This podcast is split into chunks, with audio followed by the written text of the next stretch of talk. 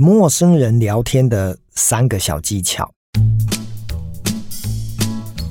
有一次，我从公司下班要回台南，我公司在彰化，那住在台南。那有时候呢，有塞车的状况，我就会到高速公路呢，就上个洗手间。那在那一回呢，我行经新营休息站的时候，我想说，哦，回到家可能还要一个小时，所以我就先走入了新营休息站，就上个洗手间。我看一下手表呢，那时候大概是七点半到八点之间的时间。等到我上完洗手间出来的时候，我就看到了一个大概五十岁左右的中年妇人，她在擦这个洗手台。国道高速公路呢，会分派一些清洁人员哦，他们会收垃圾啦，会做很多的环境清洁的一些工作内容。那我就有点纳闷啊，哈，因为我对这个行为呢好奇宝宝嘛，哈，我就想说啊，洗手台。每个人都在转水啊，那你为什么要擦这个水渍？虽然呢，擦还是很亮，真的让人家感觉到它非常的有一种嗯清洁，非常的彻底的动作。可是我还是会觉得，其实不应该擦这个洗手台，因为它一直有人在用嘛。所以我就好奇的问他说：“哎，小姐，你擦得很干净，但是你一直擦。”等一下又有人用，马上就脏了啊！你应该不用这么急着擦吧？哈，类似我就是跟他闲聊吧，哈。那他就跟我讲说，哦，他们有规定，可能几分钟之内，或者是多久一定要来擦一次。那或许呢，就是刚好他来擦的时候被我看到。好，那我也就是因为跟他聊天的过程当中，因为我下班了嘛，我也没有特别赶着一定要几点回到家，我就跟他聊天，哈。那我聊的第一个问题是说，哎，小姐，现在七点半左右，哎，如果你在这边做工作，可是以你的年纪，应该是享受天伦之乐啊。你跟你先生、跟你孩子，应该晚上在家吃饭，或者是看八点档啊。你怎么现在会在这边呢？哦。我问的这个问题，其实只是要问说，通常一般人呢会朝九晚五嘛？那如果你要做这个七八点，甚至可能这个工作，我在猜他是中班嘛，可能要做到晚上十二点都有可能。所以呢，他就跟我讲了一个哈，我也不知道他这么直白啊哈。他说：“先生，我离婚了，所以我没有老公，所以我不需要煮饭。那我的孩子呢也大学了，所以孤家寡人一个，我就出来找这个。”中班的工作，因为刚好也没有早班的工作嘛，哈，所以他的工作呢，就是每天呢从下午两点做到晚上十点，哦，这是他的工作。好，当我听到他说他的工作呢就是中班，然后家庭可能不是那么的理想的时候，我当然就呃有一种恻隐之心，然后我们总是觉得啊，呃奈安呢，好，可是呢这这个也没有什么，终究呃是人生的一个抉择跟缘分，好。那就因为这样子呢，我们又多聊了哈。那我就跟他说：“哎，你喜欢做清洁人员吗？”哦，因为我真的是好奇宝宝哈，就在关于这个做清洁工这件事情呢，我就好奇的问他说：“哎，这是你的首选吗？”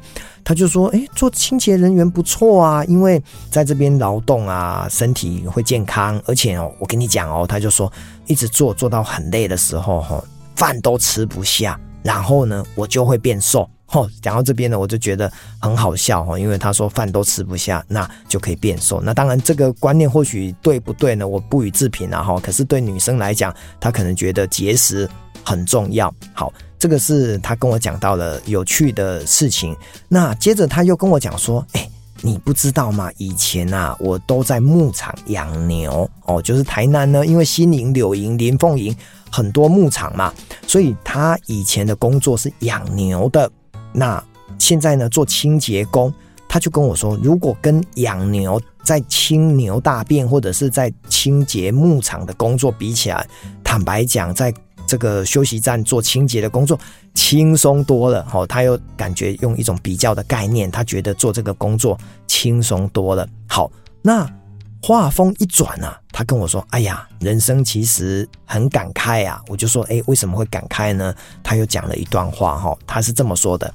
他说：“如果我从国中开始，我会好好读书，我就不会只有国中学历哦。”听完这一段话你就懂了。他只有国中毕业，他就出社会上班。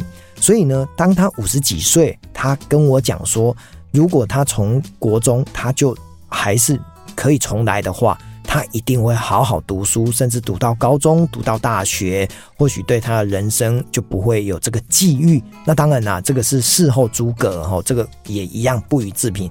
可是回过头来讲，我们从他的身上看到了几件事情，就是第一个。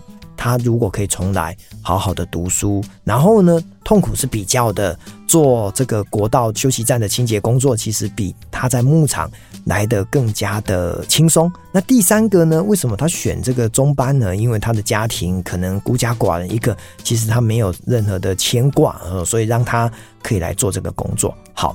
这是大概我在这个跟他聊了十分钟当中呢几个亮点，可是呢，这里面呢，我想要更加在这一集里面呢跟大家分享三件事情啊。为什么我可以跟他聊十分钟，他能够敞开心胸跟我聊哦？我想要分享的三件事情就是三个小技巧。第一个就是坦白讲哈，我一开始绝对不会去问啊，你几岁啦，或者是你住哪里呀？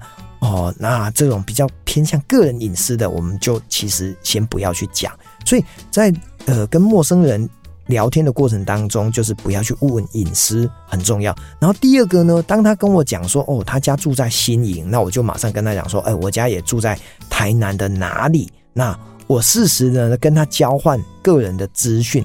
这件事情我觉得很重要。我常讲说哈，如果你要去认识人，从别人身上那边得到更多的资讯，那如果呢你揭露你的资讯给对方更多的时候，他愿意跟你讲的东西也就越多哦。所以这件事情是很重要的。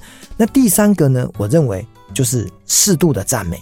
哦，这个赞美呢，呃，跟他讲说，哎，你有职人精神，你的这个洗手台擦得这么干净，把这个环境呢搞得这么的舒服舒适，那我真的觉得你是一个非常尽责的清洁工，好，类似这样子，所以赞美告诉他，然后呢，交换资讯。也更多，然后呢，你的说话得体，也不会让人家感觉到有一种侵犯的权益。那当然，你会看他的意愿度啊。我也不是每一个跟陌生人搭讪聊天呢，都一定会得到好的效果哈。所以，只是说今天这一集呢，呃，有一个极大的亮点哈，我觉得值得跟大家分享，就是他的人生故事，刚刚所讲的那一段跟。